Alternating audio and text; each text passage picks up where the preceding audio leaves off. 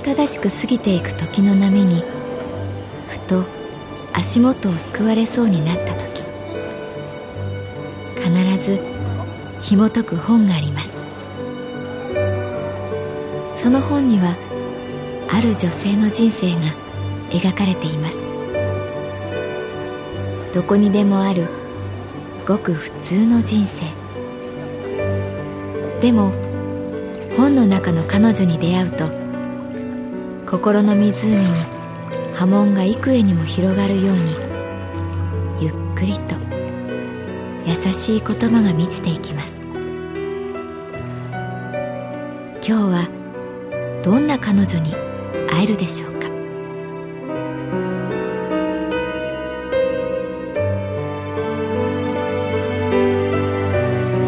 サウンドライブラリー。世界に一つだけの本。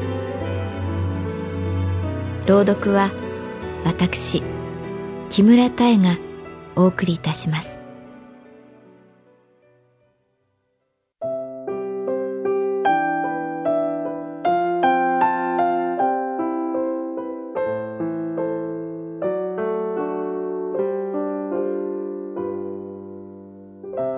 私の名前は月原かな子38歳。旅行会社に勤めている。その夏私は友達に会うために沖縄県西表島に行った。始まったばかりのまっさらな夏の日差しと真っ青な海の前に自分を置いてみたかった。私は30半ばを超えこれからの人生についてじっくり考えてみたいと思った。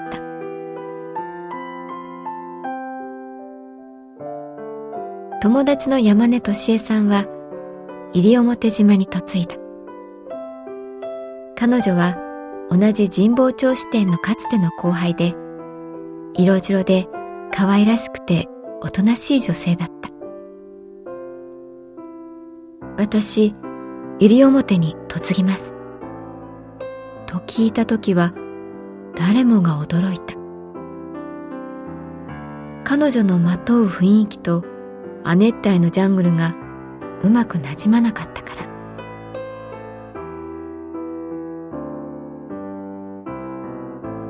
私の知っているトシちゃんは意外に負けず嫌い。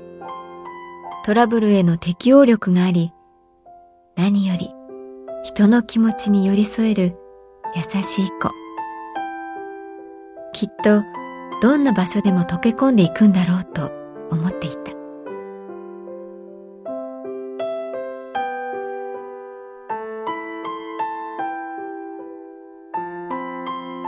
かなこさん子供生まれました。一度遊びに来てください。とメールが来た。沖縄本島に次ぐ2番目の大きさの西表島は島の90%が原生林。西表山猫冠ワシをはじめとする珍しい生き物やマングローブに代表されるように環境やエコについての研究も進んでいる緑豊かな島だ。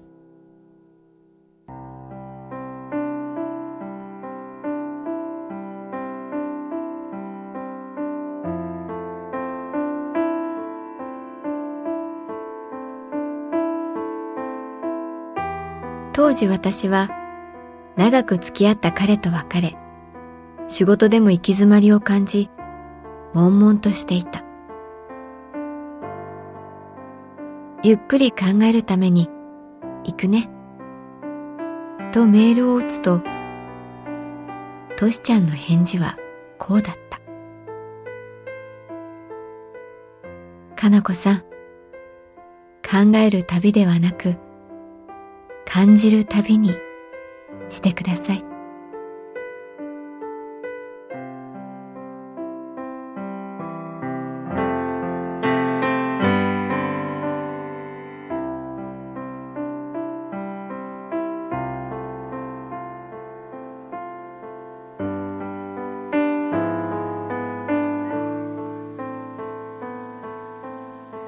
西表島で私を迎えてくれたのは真っ黒に日焼けして弾けるような笑顔をしたトシちゃんとひげ面が凛々しい旦那さんの早俊さん。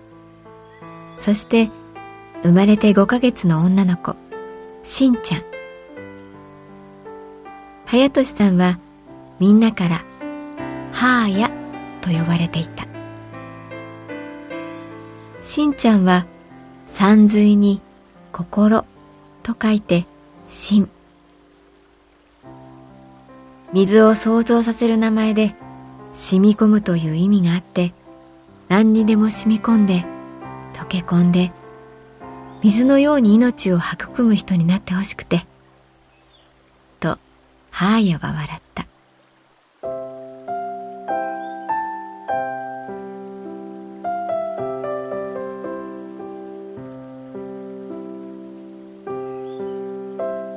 ハーヤは西表生まれの西表育ち。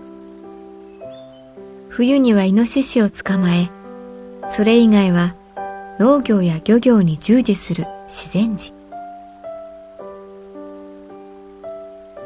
今日の明け方下がり花を見に行きませんか？ハーヤが言った。下がり花？今の時期にだけ咲く花です。夜中に咲いて朝には落ちる。その落ちた花が川面に広がります。星の形をした額が白やピンク色の花を支え花びらからたくさんのおしべが花の糸のように伸びています。それはまるで 3D の水上花火。辺りには甘くていい香りが漂います。幻想的な風景です。ハーヤはその匂いを思い出すようにうっとり目を閉じた。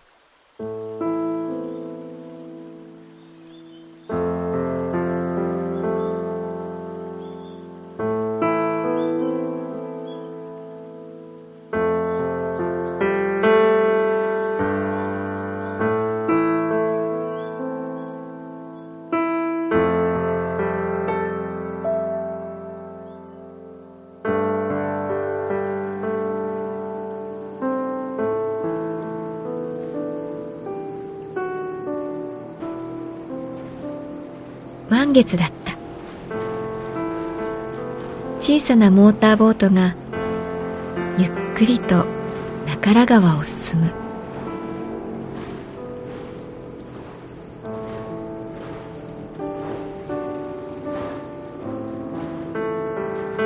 左右の岸辺はうっそうとしたジャングル。月の明かりに照らされた世界は生きる意味を享受するように静かに梅雨を光らせる。深い緑の匂いとかすかな潮の香り。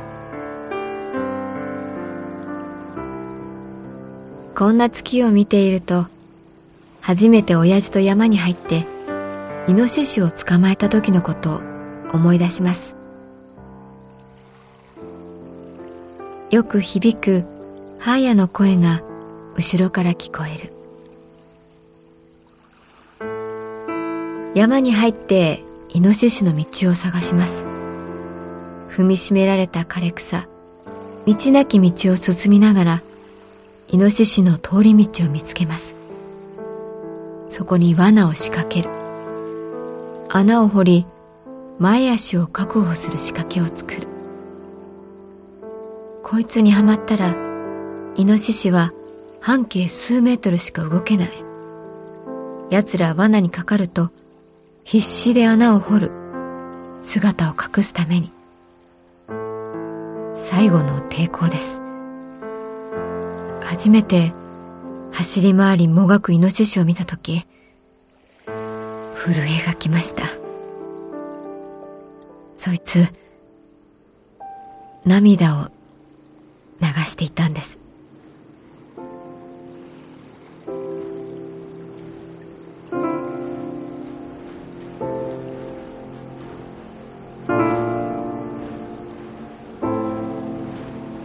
船はゆっくりと。でも確実に上流を目指す。時々匂いが変わった。同じ緑に見えても匂いに違いがある。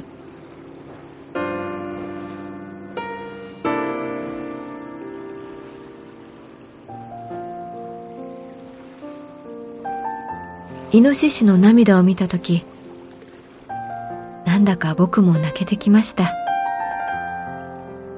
家族という言葉が浮かびました。でも親父はイノシシに近づいてナタで眉間を夕闇が忍び込む山道をイノシシを背負っておりました。木々の間から差す光がいつもと違っているように感じました。悲しさとある種の達成感が同居していました。突然後ろから親父の声が聞こえました。誰かがナタを振り落とさなくちゃいけない。それだけのことだ。山から川に戻った時川面は真っ赤でした。夕日です。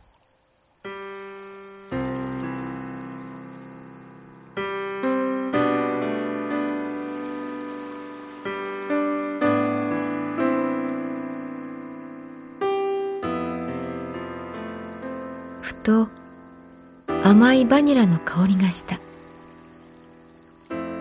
薄闇の中に白くて淡い明かりが見えた。下がり花です。いくつもの白い房が連なって下がっている。やがて月がその座を朝日に明け渡す時それがちる。ふわっと一つ。ふわっと二つ。音もなく落ちる。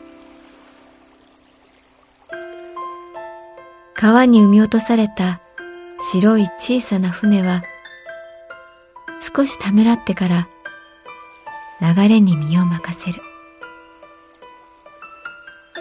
無数の白い明かりが薄闇の川に浮かぶ。死者を弔う灯籠のように。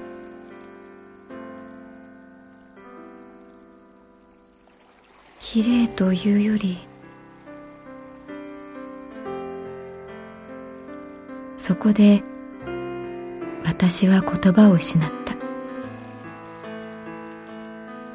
ハーヤはそんなことは100年前から分かっているかのようにこうつないでくれた。わかりますよね。生かされていることが。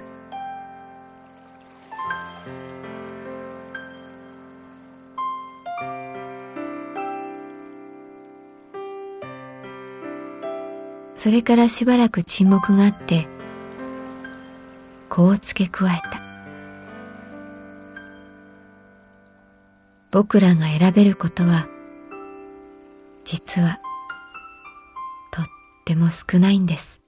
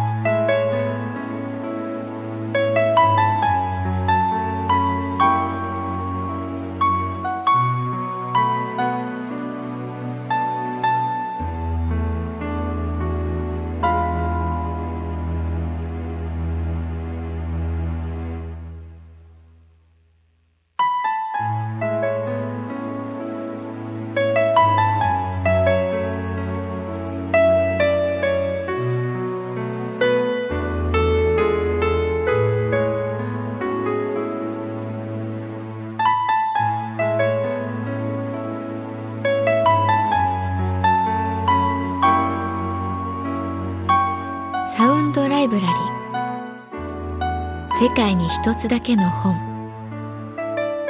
作構成北坂正人朗読は私木村多江でお送りいたしました。